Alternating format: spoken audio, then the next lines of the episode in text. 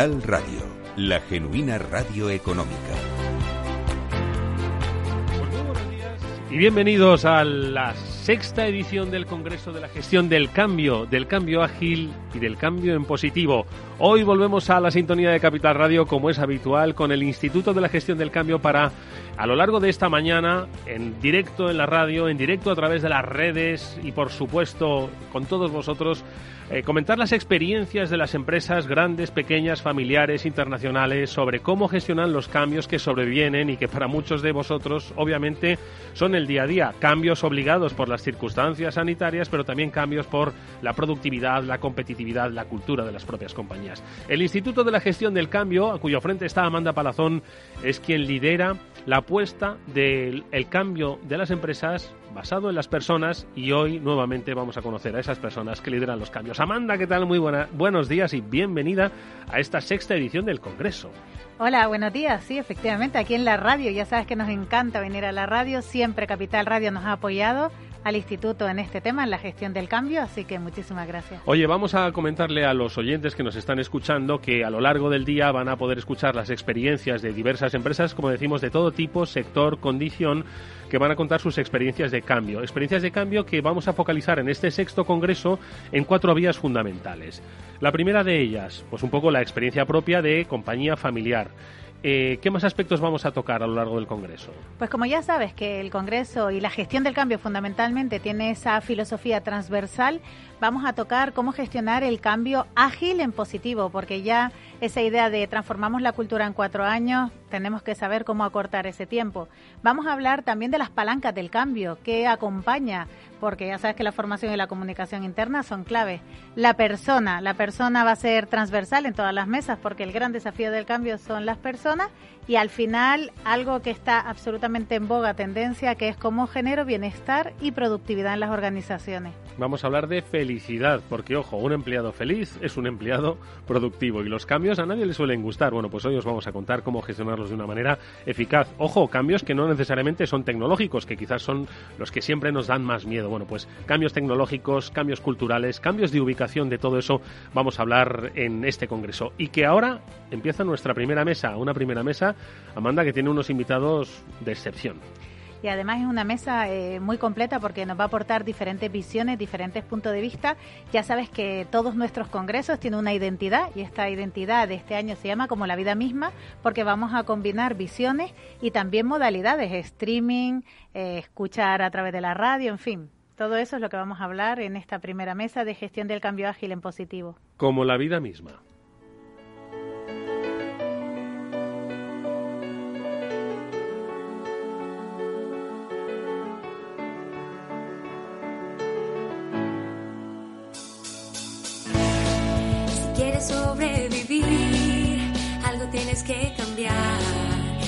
Quieres es avanzar, tu mundo debes transformar.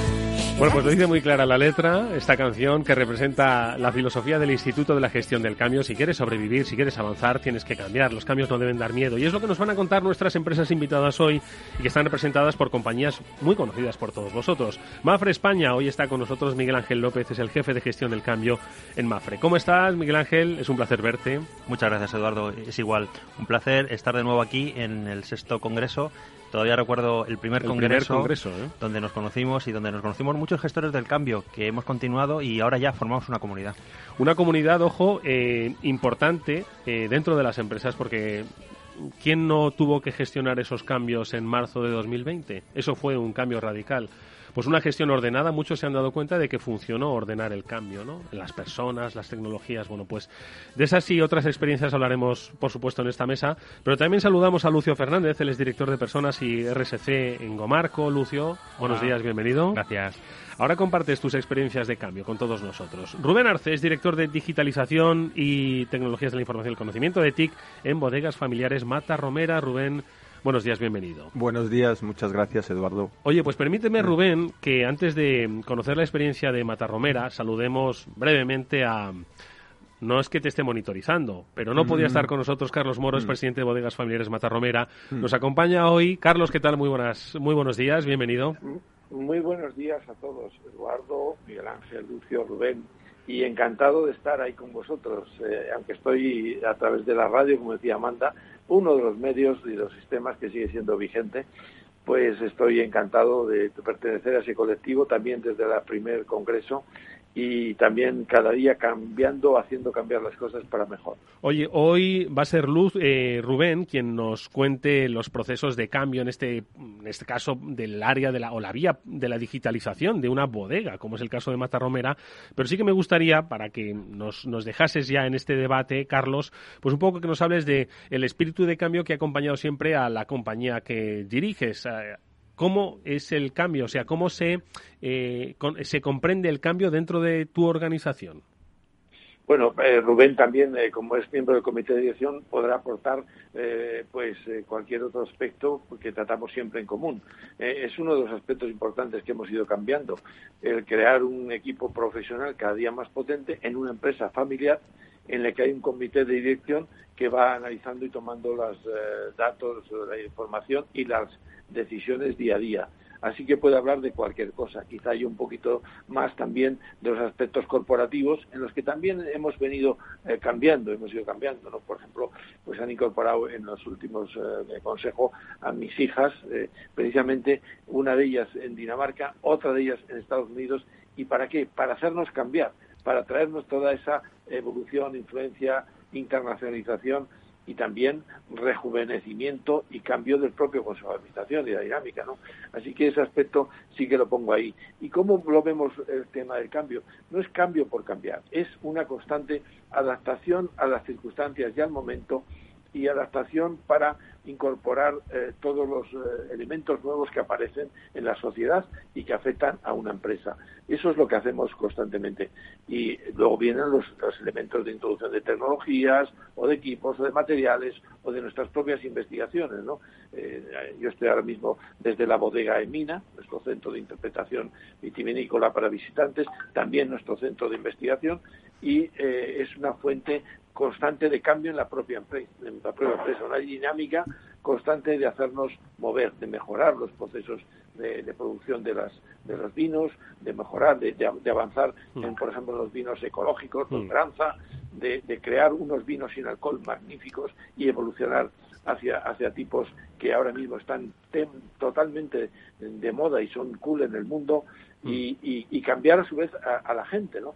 a nuestro propio equipo, a nuestro propio profesional, eh, incorporar a personas quizá menos eh, fáciles de adaptar al cambio, como son la gente del mundo de la agricultura, de tractoristas, para digitalizar todos los sistemas de producción de, de la parte eh, vitivinícola, ¿no? de los riegos, de las fertilizaciones, de los datos. En fin, esto es algo que, que no es, como decía muy bien Amanda, ni de cuatro años, esto es de día a día y de permanentemente, pero sin, sin agobiarse, sino como una actitud, como, una estrategia y como una actividad Exactamente. dentro de la actividad. El cambio como la vida misma. Creo que Carlos Moro ha dejado muy claro por dónde van los cambios. Las personas y la constante adaptación a las circunstancias y al momento. Creo que es la base para que empecemos a charlar con nuestros primeros invitados. Carlos, te agradecemos mucho que hayas estado con nosotros estos minutos. Trataremos muy bien a Rubén, no te preocupes, él nos tratará muy bien a nosotros. No me cabe duda, tenéis ahí una joyita. Muchísimas gracias, mucha suerte, hasta muy pronto. Un fuerte abrazo, que vaya muy bien todo. Gracias. Un abrazo, Carlos. Bueno, pues yo creo que no me hace falta preguntar. Quiero decir, Carlos al final ha dicho personas y constante adaptación a las circunstancias, ¿no?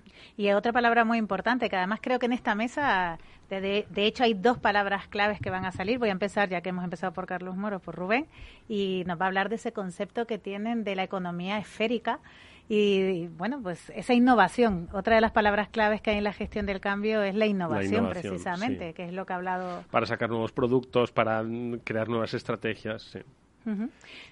Sí, en nosotros eh, la economía circular es un, algo que viene ya de, hace un par de años. Nosotros lo que hemos hecho ya es desde hace varios años darle una vuelta más. La economía esférica eh, lo que se trata es dar un paso más a la economía circular. A través de la adquisición de sus productos, poder lograr otros productos los cuales eh, alberguen a esos sus productos y generen otros nuevos beneficios en otros sectores. Por ejemplo, nosotros hemos creado una línea de gamas de producto de cosmética a partir de los derivados de los polifenoles de la uva.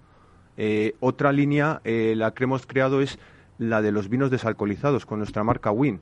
Hemos logrado una gama de, clientes los cuales nos, mm, nos requerían una nueva gama de productos los cuales eh, no podían beber alcohol, pues nosotros hemos sido capaces de crear una nueva línea para satisfacer a, estos nuevos clientes. Entonces, bajo esa nueva línea y bajo la sostenibilidad de, de la empresa es en donde basamos la, la, economía esférica.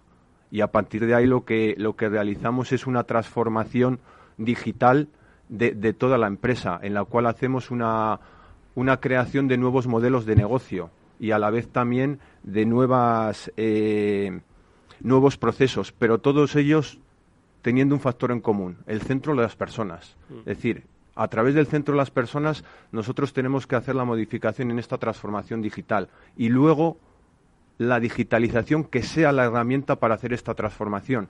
Mucha gente eh, no distingue entre la parte de digitalización y transformación digital. Tenemos que ser capaces de saber que son dos conceptos diferentes. La transformación digital englobando a las personas y haciéndoles partícipes de esos cambios y la digitalización como medio de empleo para conseguir esa transformación digital. Eh, vamos con eh, Grupo Gomarco, eh, Lucio, como director de Personas y Responsabilidad Social Corporativa. Cuéntanos un poco en qué momento está el grupo, ¿Y cuál es ese, ese, como decía Carlos, ¿no? esa circunstancia, ese momento que os hace cambiar? Eh, basado en la innovación, queréis ir dirigiros hacia un, estadio determinado. Cuéntanos. Bien, eh, ahora mismo el, grupo Gomarco está en una fase de crecimiento. Eh, una empresa que se dedica al sector, bueno, fabricación de colchón, de gama principalmente media alta y está en un proceso en el que tiene más de 40 años de, antigüedad, pero en los últimos años donde ha, tenido el máximo expansión, ¿no? Principalmente por, por, dos motivos. Uno es la internacionalización, como no puede ser de otra forma, eh, nuestro 30% de, eh, de productos sale, a, sale fuera de, la, de las fronteras de España. No está mal, no, está, mal. Eh, principalmente Francia. Y, y luego, evidentemente, con, con, la mejora de procesos. ¿no? al final, cuando uno está dentro de ese sector, yo vengo de otros sectores, cuando ve, piensa que uno un colchón es una cosa sencilla, y cuando te digo que puede llevar más de 15 capas distintas, pues dice, esto es más complejo de lo que parece, ¿no? Mm. Y, es verdad que la gente en esta pandemia se ha dado cuenta que descansar bien era importante, ¿no? Y le hemos hecho sangre al sofá y a la cama. Entonces... Eh, bueno, eso no ha venido bien, las cosas como sean. Es decir, la pandemia al final hemos conseguido que, que, la gente la gente haga ese tipo de cosas y apueste por nuestro producto porque ve que es un producto de calidad. Pero claro, todo eso nace de la apuesta de, nuestro CEO, Juan Antonio, por, querer hacer una empresa innovadora, una empresa que trabaje en materiales innovadores, en material ecoeficiente. Y tenemos una línea totalmente desarrollada con material ecoeficiente y sobre todo en la gestión interna. Eh, una empresa que está en Yecla, pero como digo, vendemos a todas las partes del mundo, desde Corea hasta eh, sudeste asiático, etcétera, etcétera.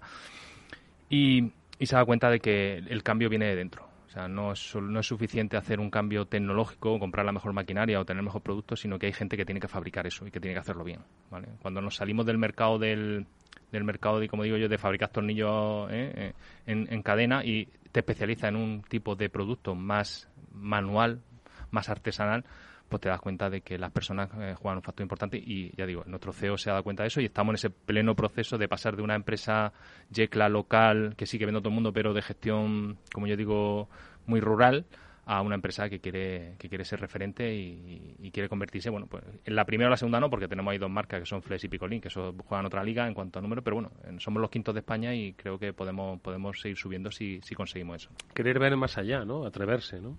Sí, bueno, y además eh, Gomarco eh, se enfrenta también a, a una característica que es la empresa familiar, que es, un, es diferente, sencillamente hay que saber porque quizás es todo mucho más rápido, ¿no? Quizás es mucho más ágil, o sea, el, el, el empresario de carácter familiar tiene otro concepto diferente a la multinacional, ¿sí?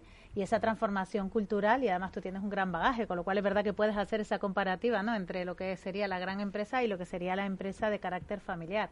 Esa transformación cultural la están abordando desde recursos humanos. Claro, al final eh, lo has dicho muy bien. El, es muy ágil y, eso tiene un peligro, ¿eh? porque el, el, cortoplacismo en una empresa familiar es muy alto. Y eso, eh, desde recursos humanos, yo siempre digo que trabajamos en, dos facetas, el corto plazo y el largo plazo. Eh, para mí el corto plazo son las nóminas.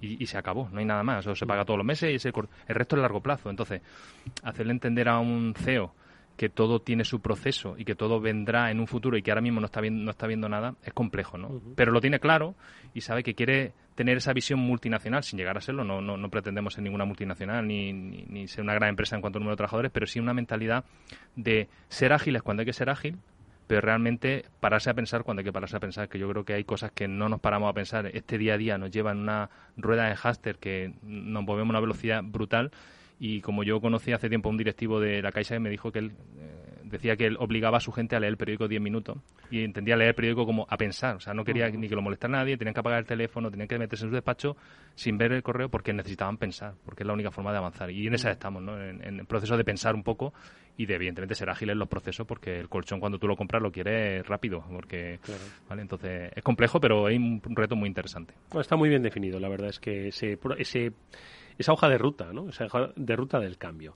Mafre, sin embargo, lleva muchos años, eh, Miguel Ángel, eh, gestionando los cambios. Tú lo hemos dicho, eres pionero en, no solo en tu compañía, sino en eh, compañías de la estructura e importancia que tiene Mafre. ¿no? Entonces, el cambio ya es natural, ¿no? digitalización, nuevos hábitos de consumo, irrupción de competidores, el, cambio del propio consumidor. Hay muchos aspectos ¿no? que rodean a lo que puede ser cliente tipo de Mafre. ¿En qué estáis ahora? Bueno, efectivamente llevamos 15 años ya gestionando el cambio. claro, porque son seis congresos, pero que, pero que, pero Miguel que lleva mucho antes, ¿eh? Mucho antes. Llevamos seis, seis, congresos y 15 años gestionando el cambio. Y también, eh, pues, desde el planteamiento de que el cambio ya se puede considerar de manera natural interiorizado, pero hay que avanzar, hay que innovar dentro del cambio. ¿no? Entonces, ¿en qué estoy ahora investigando o a qué me estoy dedicando ahora últimamente? Pues estoy avanzando en el cambio experiencial. Creo que eh, ya no solamente se trata de gestionar el cambio, eh, sino hacer partícipes a las personas del cambio co-crear el cambio, de alguna manera. Porque eh, antes el cambio incluso venía impuesto, ¿no? Aún usando, digamos, ese término de colaboración, de que las personas colaborasen en el cambio, pero venía de una estrategia del Departamento de Gestión del Cambio que se ponía en marcha, contando con las personas, pero no deja de ser un cambio dirigido. Pero ahora las nuevas generaciones también nos piden colaborar, co-crear y sobre todo tener experiencia del cambio. Experiencia que sea eh, positiva. Por eso estamos en el cambio positivo. Y luego un cambio ágil, porque es que los tiempos no nos permiten eh, dilatar mucho el proceso de cambio. Hay que eh, estar en un cambio rápido, efectivo. No tenemos tiempo de, fallar, porque ahora ya sí que es cierto que el mercado nos pide dar en la diana a la primera y por tanto hay que intentar que las personas también sean eh, colaboradoras del cambio. Entonces ese proceso eh, se nos ha cruzado por encima todo este tema de la pandemia y nos hemos dado cuenta que también tenemos que saber gestionar cambios disruptivos y cambios, eh, fíjate en este término que, bueno, el, el cambio distópico. ¿Por qué? Porque estamos, hemos vivido, quizá, permitirme, una distopía.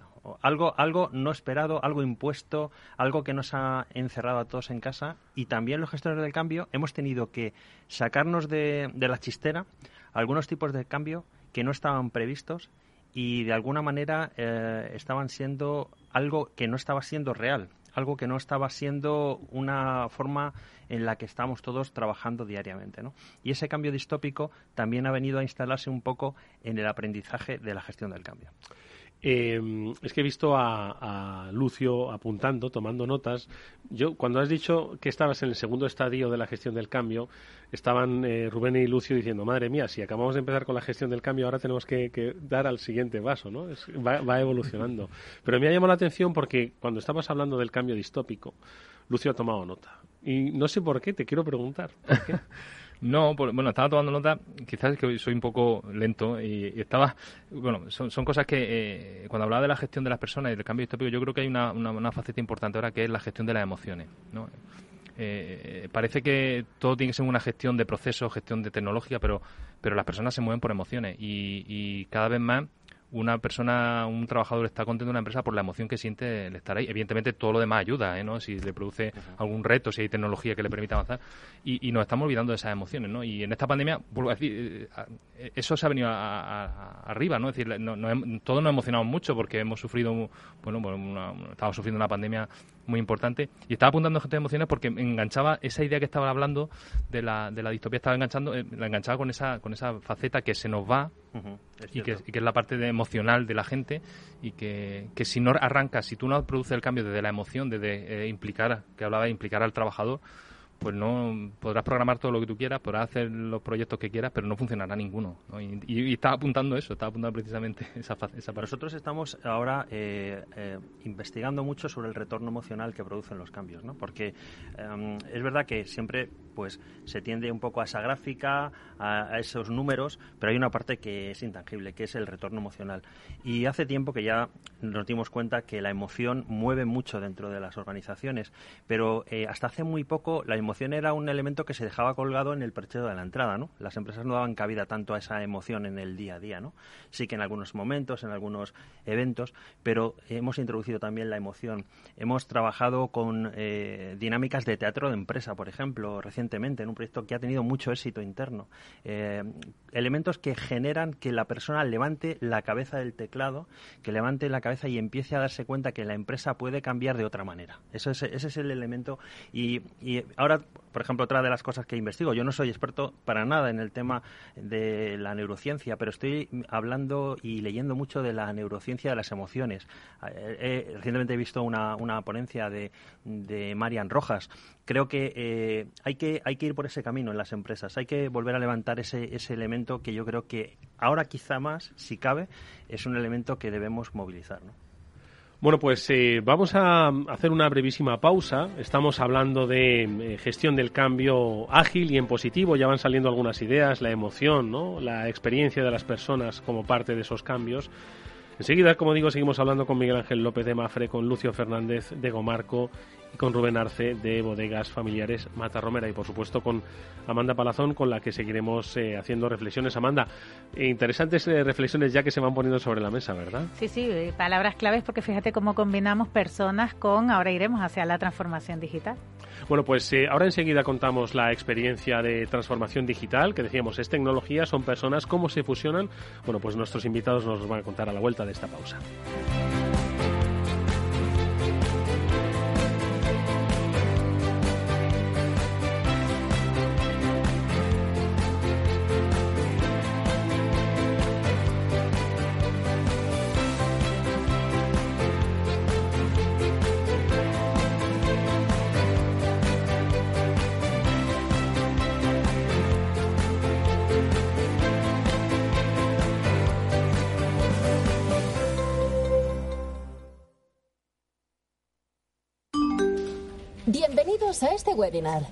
Vamos a empezar el ciclo de inversión. Dad un sorbo a ese café que os acompaña y mantened vuestros micrófonos desactivados hasta el turno de preguntas.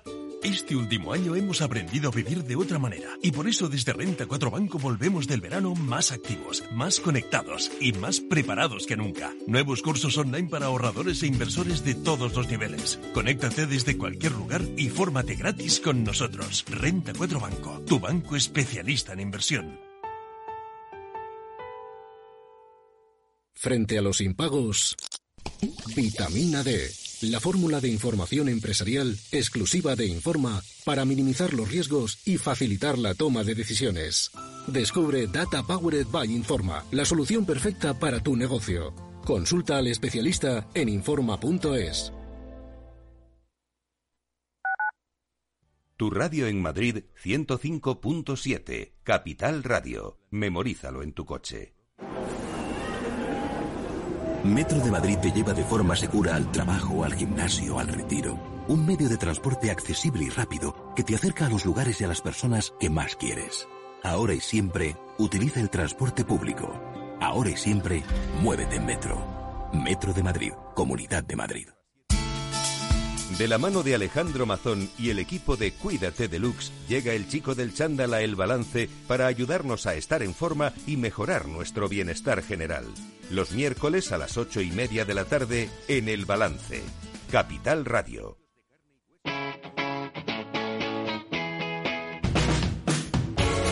Capital Radio. Despierta la economía.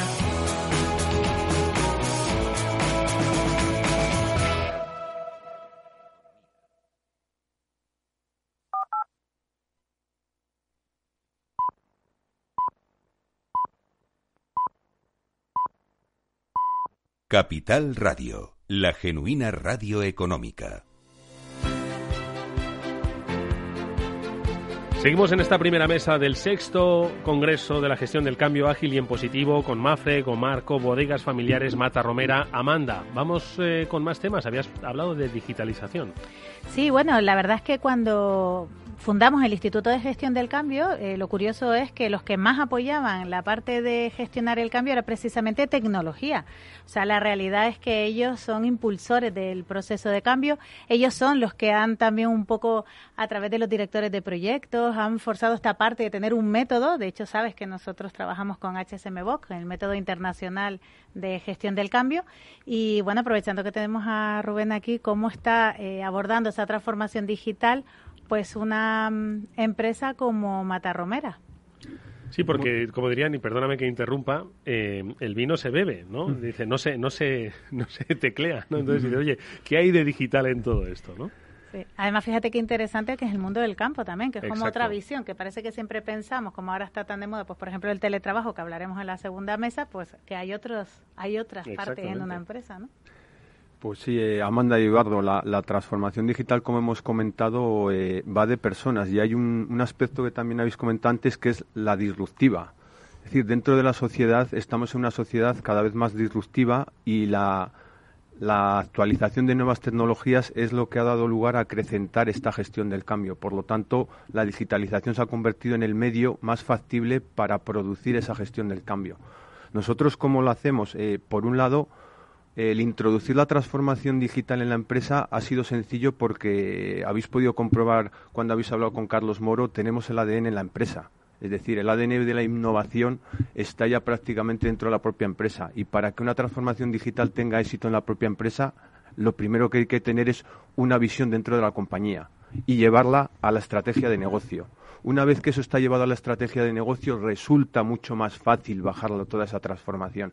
Entonces, nosotros en ese sentido eh, desde el primer momento y desde el comité hemos establecido una capilaridad a través de proyectos grandes, como son, por ejemplo, Matarromera Sostenible en Planeta Tierra, en Planeta Tierra y el, eh, el programa de transformación digital, el plan estratégico. A través de él hemos formulado diferentes hitos que son los que vamos a hacer bajar a la empresa e ir haciendo que se cumpla esa transformación de la globalidad de la empresa para que esto tenga éxito, lo que nosotros hacemos es eh, recorrer toda la cadena de valor y dentro de la cadena de valor ver los diferentes proyectos que nos ayudan a conseguir esa meta final. Por ejemplo, eh, eh, en la parte de campo estamos desarrollando proyectos con las personas, es decir, hablando con ellas qué gestión necesitan ellos para que sea más fácil su trabajo en el campo.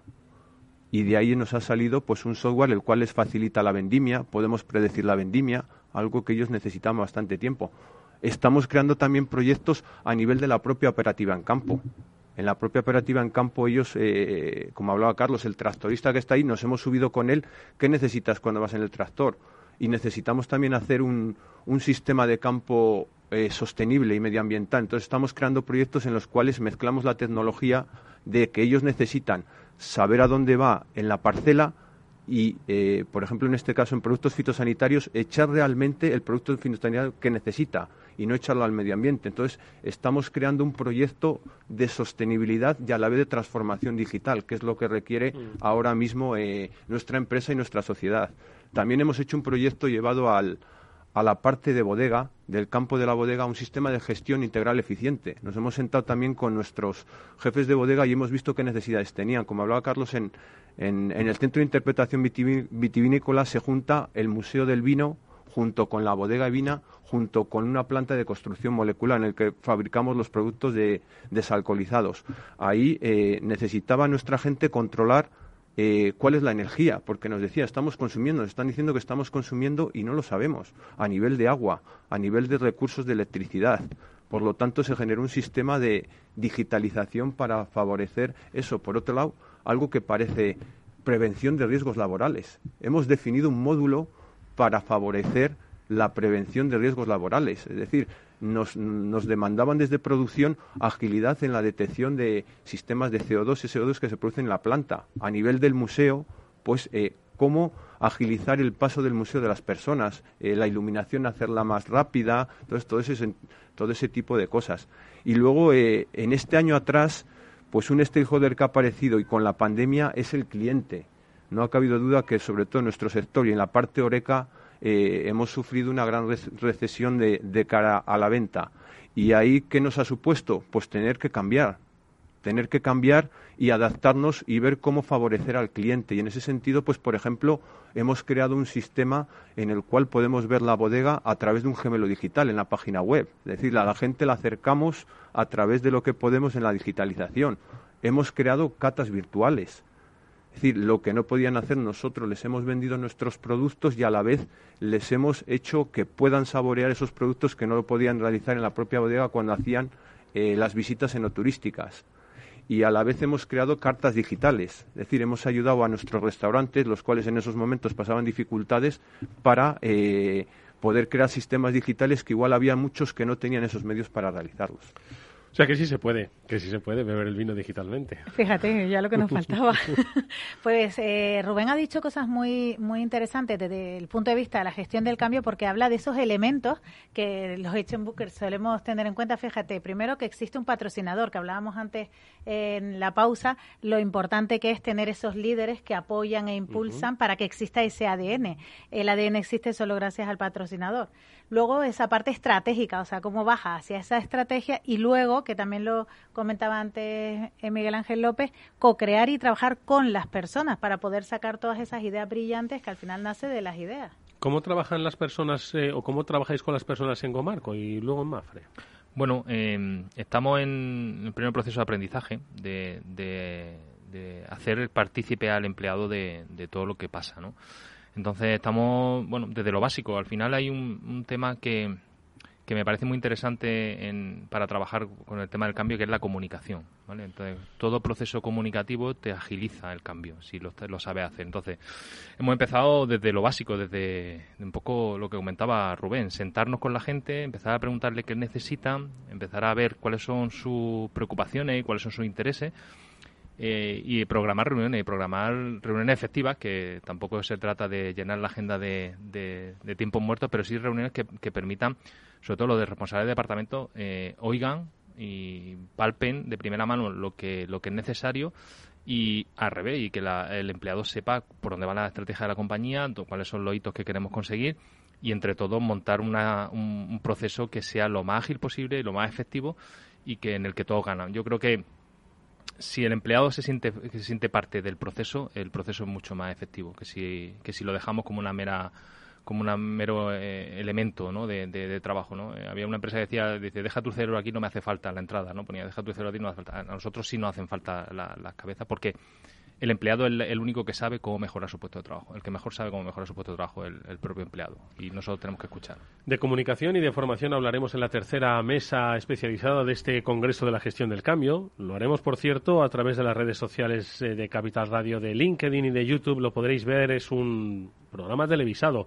Y hablaremos de formación y de mm, comunicación como grandes palancas del, del cambio. Sí, efectivamente, y sin sin perder de vista que la gestión del cambio, además de efectivamente la comunicación, como ha dicho Lucio, fundamental, la formación también, qué pasos hay que dar cuando tú eh, te enfrentas a un proceso de gestión del cambio.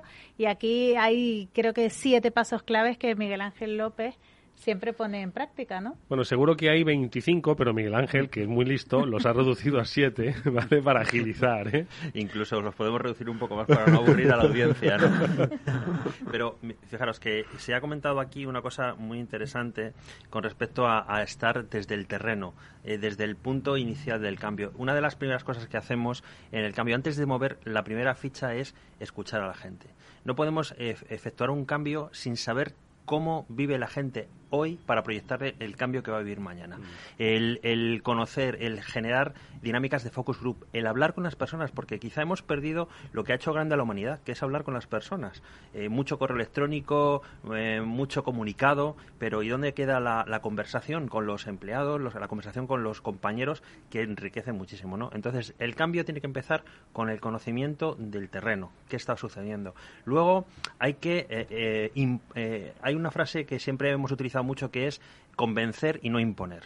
Y creo que esto a lo mejor todo el mundo lo tiene en la cabeza, pero no siempre se practica. Eh, un cambio que se, se implanta con convencimiento es un cambio que es permanente, que es duradero y la imposición dura lo que dura la imposición. Es decir, eh, estamos viendo el volcán de, La Palma, la lava se, se, extiende, se derrama por todos lados. Pues la, la, el cambio que se impuesto mm, casi siempre tiende a, perder efectividad y vuelve de nuevo la lava a derramarse por todos los lados. Luego tenemos también el acompaño tu cambio, que es otro de los pasos importantes. Eh, una vez que hemos efectuado el cambio, no podemos retirar los equipos que gestionan el cambio. Hay que tutelar durante un tiempo, porque las personas se sienten inseguras en la nueva situación, porque quizá hay ciertas tendencias a volver a lo antiguo. Entonces, ese acompañamiento, como los niños, cuando les vamos dando la mano hasta el momento en que ya caminan solos.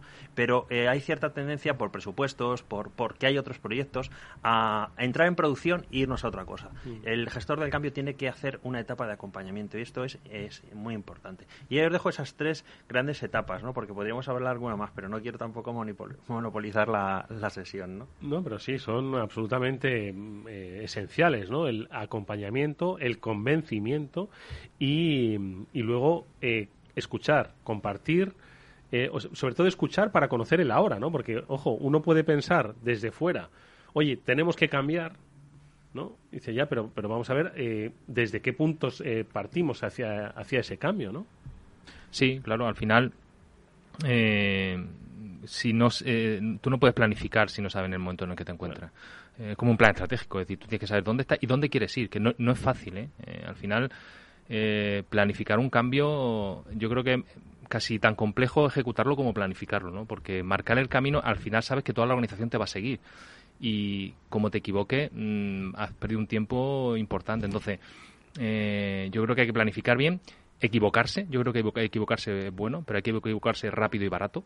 Yo creo que la equivocación es buena si es rápida y barata y, a partir de ahí ir creciendo, ¿no? Eh, y evidentemente el, punto de partida lo marca tu organización y, dónde quiere llegar también. Yo creo que tampoco hay que ser demasiado ambicioso con, lo, con, gestión, con los cambios. Yo creo que tiene que ser muy asentado.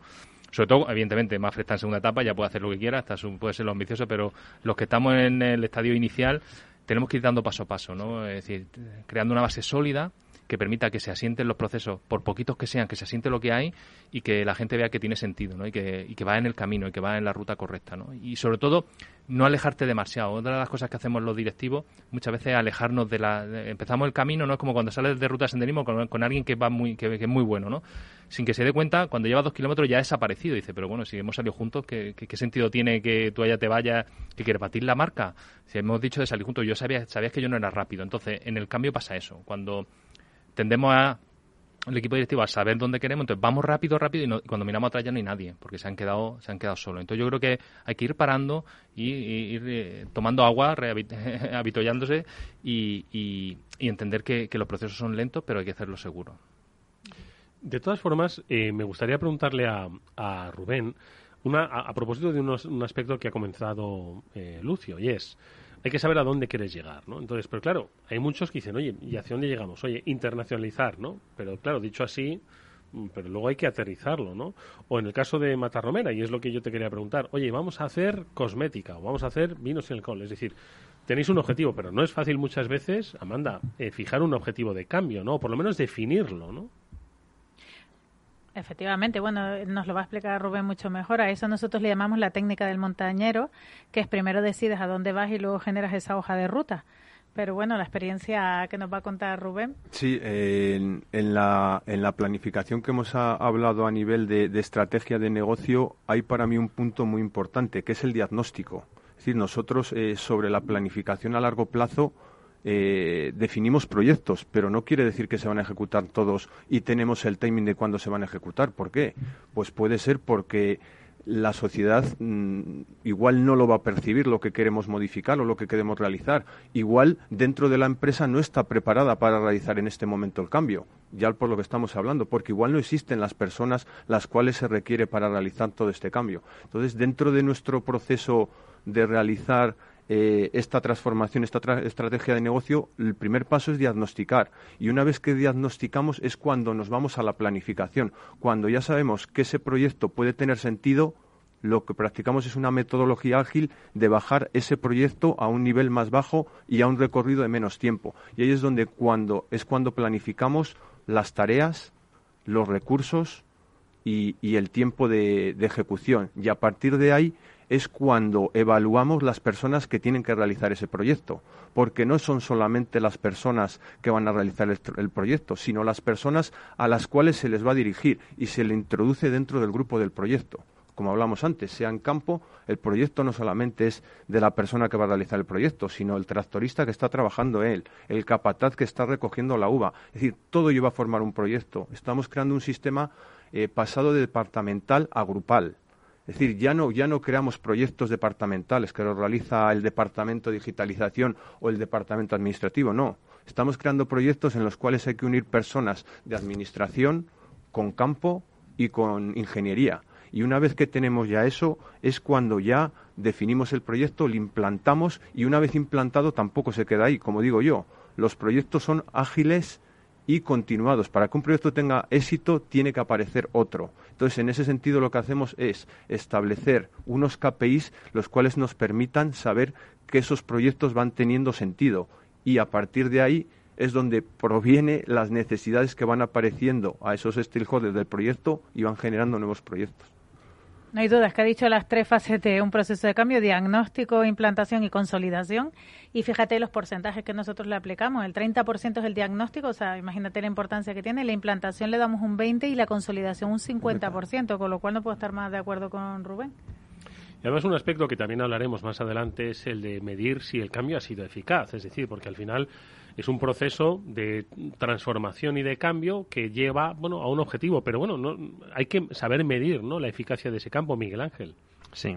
Luego al final tenemos que intentar saber si todo esto ha sido efectivo no y el, el cambio mm, tiene dos componentes. Hay una parte que puede ser cuantitativa pero luego la parte cualitativa es eh, es yo creo que la que más peso tiene, porque volvemos otra vez a lo que hablábamos de las emociones. Saber eh, comprender si el cambio ha generado, ha, removido un poco la organización. Eh, en la igual has aumentado la facturación, pero siguen siendo. hay los trabajadores de joe, a, costa de cuánto, ¿no? Claro, exactamente. Y luego, al final, al final del recorrido todo el mundo quiere tener un aprendizaje porque pensemos que eh, las personas dentro de su actividad diaria eh, bueno pueden estar estáticas o pueden querer evolucionar. Entonces si el cambio les proyecta una posibilidad una oportunidad de aprendizaje pues mucho mejor. Por eso hay que enriquecer el cambio. Hay que buscar elementos como los buenos guisos. Hay que enriquecer ese caldo del cambio para llevar un poco eh, alguna novedad pero que a la gente le le proporcione una, una situación diferente a la que ha vivido anteriormente, ¿no? Porque hay cambios que, bueno, por lo que se dice, cambiar para que no cambie nada. Pues hay cambios que al final la gente no percibe que ha ocurrido nada, aunque la organización piense que lo ha, que lo ha hecho, ¿no? Y luego está la experiencia de empleado, que es, el elemento que las organizaciones ahora están impulsando, ¿no? Que es la, la cara, la, otra cara de la experiencia del cliente. O sea, una empresa que desde dentro cambia, finalmente se proyecta hacia, hacia el cliente. Pero para que ese cliente lo perciba, se tienen que haber hecho una serie de, de acciones, elementos para que los empleados eh, tengan esa intención de dar el paso hacia una nueva situación. ¿no? Es mucha, volvemos al tema de las emociones, de la neurociencia y de intentar entender a las personas desde dentro. Yo creo que se están dando grandes pasos en las organizaciones para esto. ¿no?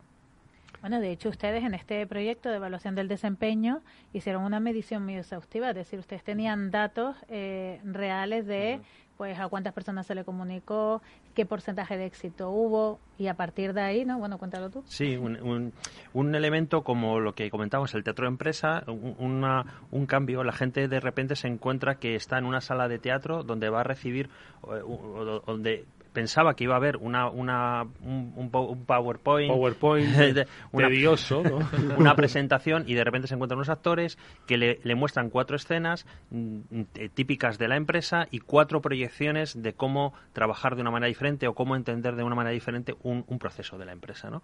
Y eh, bueno, pues el éxito fue tan grande que las primeras dos semanas de ponerse en marcha ya el nuevo modelo, la respuesta estuvo por encima del 80, no, 85%, que ya sabéis que la gente lo que es un poco el responder este tipo de, temas a veces son lo dejan para mañana y en este caso todo el mundo tenía ganas de entrar en el nuevo en el nuevo modelo.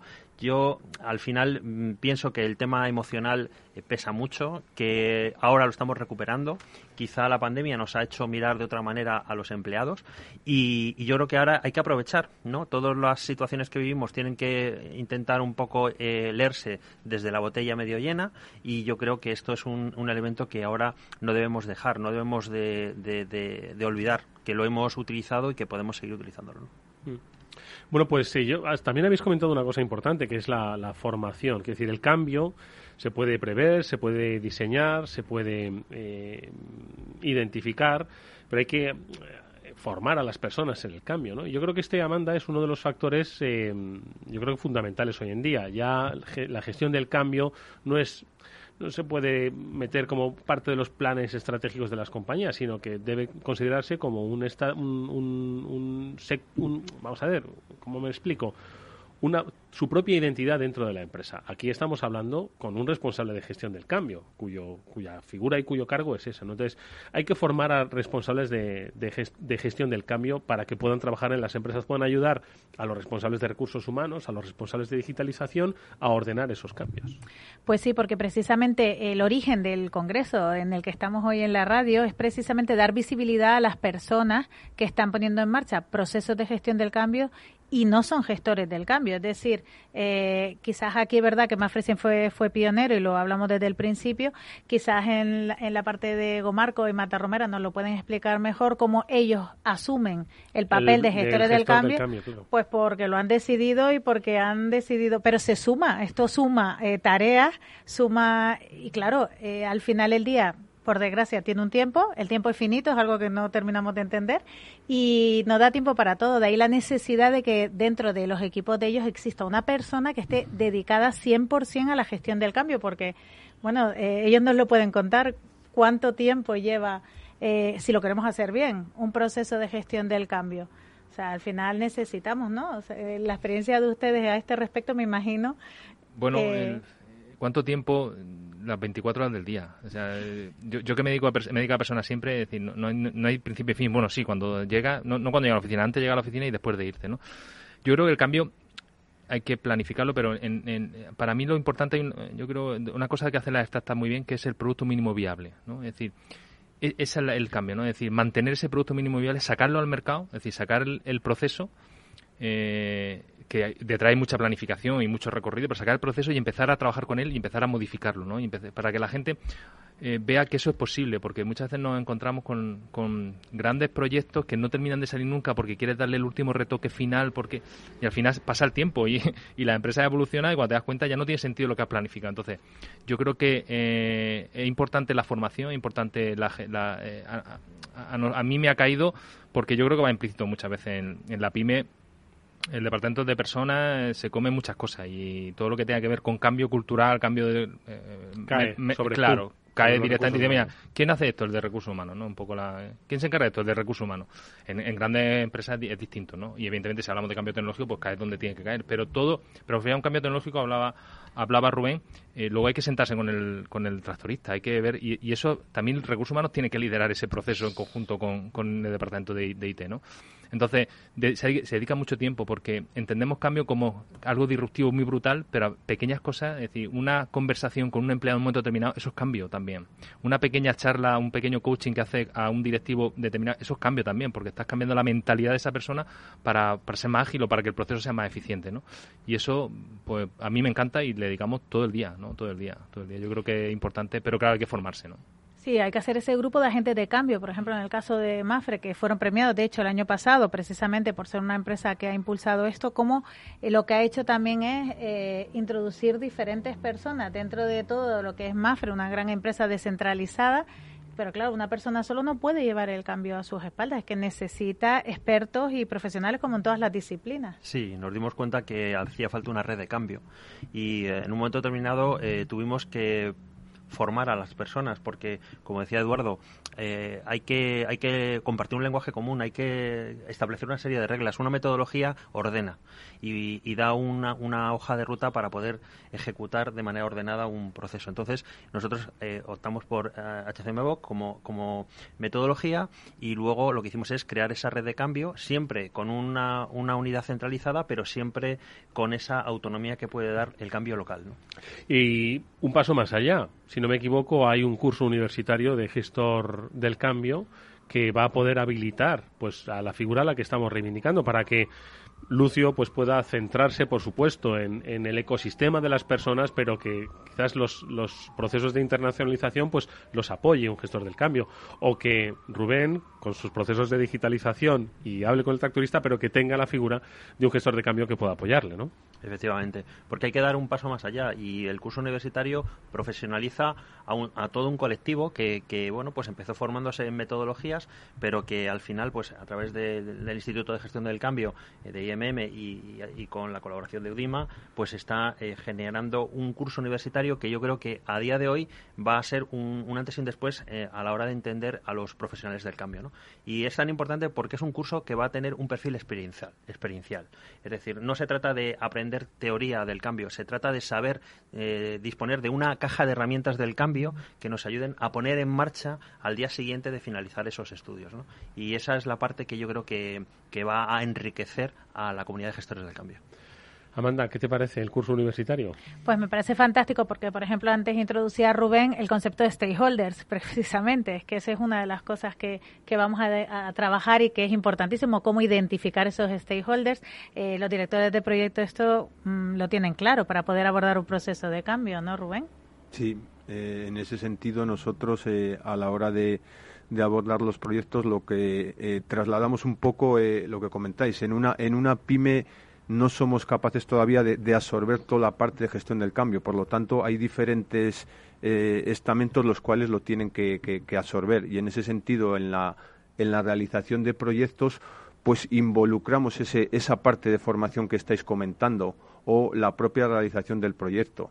Eh, esa formación nosotros la, la, implicamos dentro del proyecto. Cuando establecemos el proyecto ya tenemos una parte en la cual necesitamos formarnos y llevar un estamento común para todos los participantes dentro del proyecto, porque como hemos estado comentando, hay desde unos estadios eh, de trabajo en campo a otro tipo de estadios como pueden ser clientes y por lo tanto hay que adecuar esa forma de hablar para todos ellos. Y ahí es donde se centra un poco la, dificultad en la realización de los proyectos de transformación digital, de juntar a esas personas y hacer que logren eh, el objetivo que tenemos principal en el proyecto.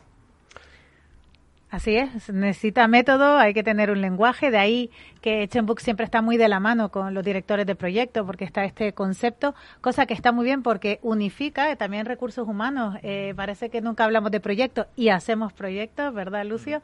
Y bueno, lo estamos viendo, ¿no? La transversalidad que tiene la gestión del cambio. Bueno, pues experiencia de gran empresa, experiencia familiar, experiencia de sectores que también necesitan cambiar, es la que nos han traído nuestros invitados a esta primera mesa de este sexto Congreso de la Gestión del Cambio Ágil y en Positivo. Ellos han sido Miguel Ángel López, jefe de gestión del cambio en Mafra España, Lucio Fernández, director de personas y RSC en Gomarco y Rubén Arce, director de digitalización y tecnologías de la información en Bodegas Familiares Mata Romera. A los tres muchísimas gracias por compartir vuestras experiencias. Mucha suerte en vuestro desempeño del cambio. Lo conseguiréis porque lo tenéis muy claro y porque os apoyáis en lo más importante de las empresas, en la persona. Gracias de verdad. Gracias a vosotros. Amanda, brevísima pausa, boletín informativo y volvemos con la segunda mesa porque no todo es tecnología lo que cambia y con nuestros invitados lo hablaremos. Venga, hasta ahora.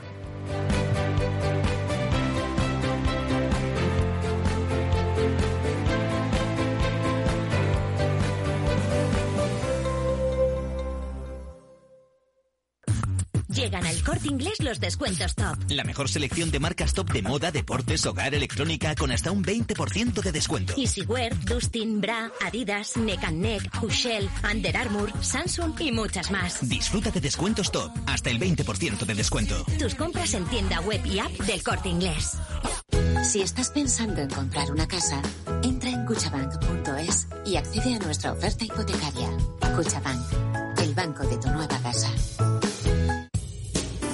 Somos Mazapanes Barroso. En nuestra empresa elaboramos productos con ingredientes seleccionados siguiendo una tradición artesana transmitida de generación en generación desde hace más de un siglo. Te llevamos el auténtico mazapán artesano de Toledo a tu casa. Nos esperan fechas muy especiales en las que no puede faltar en tu mesa. Compra tus dulces favoritos en nuestra tienda online www.mazapanesbarroso.com o llamando al teléfono 92 535 3149. Disfruta del auténtico mazapán con Mazapanes Barroso, maestros artesanos con tradición y calidad desde 1890.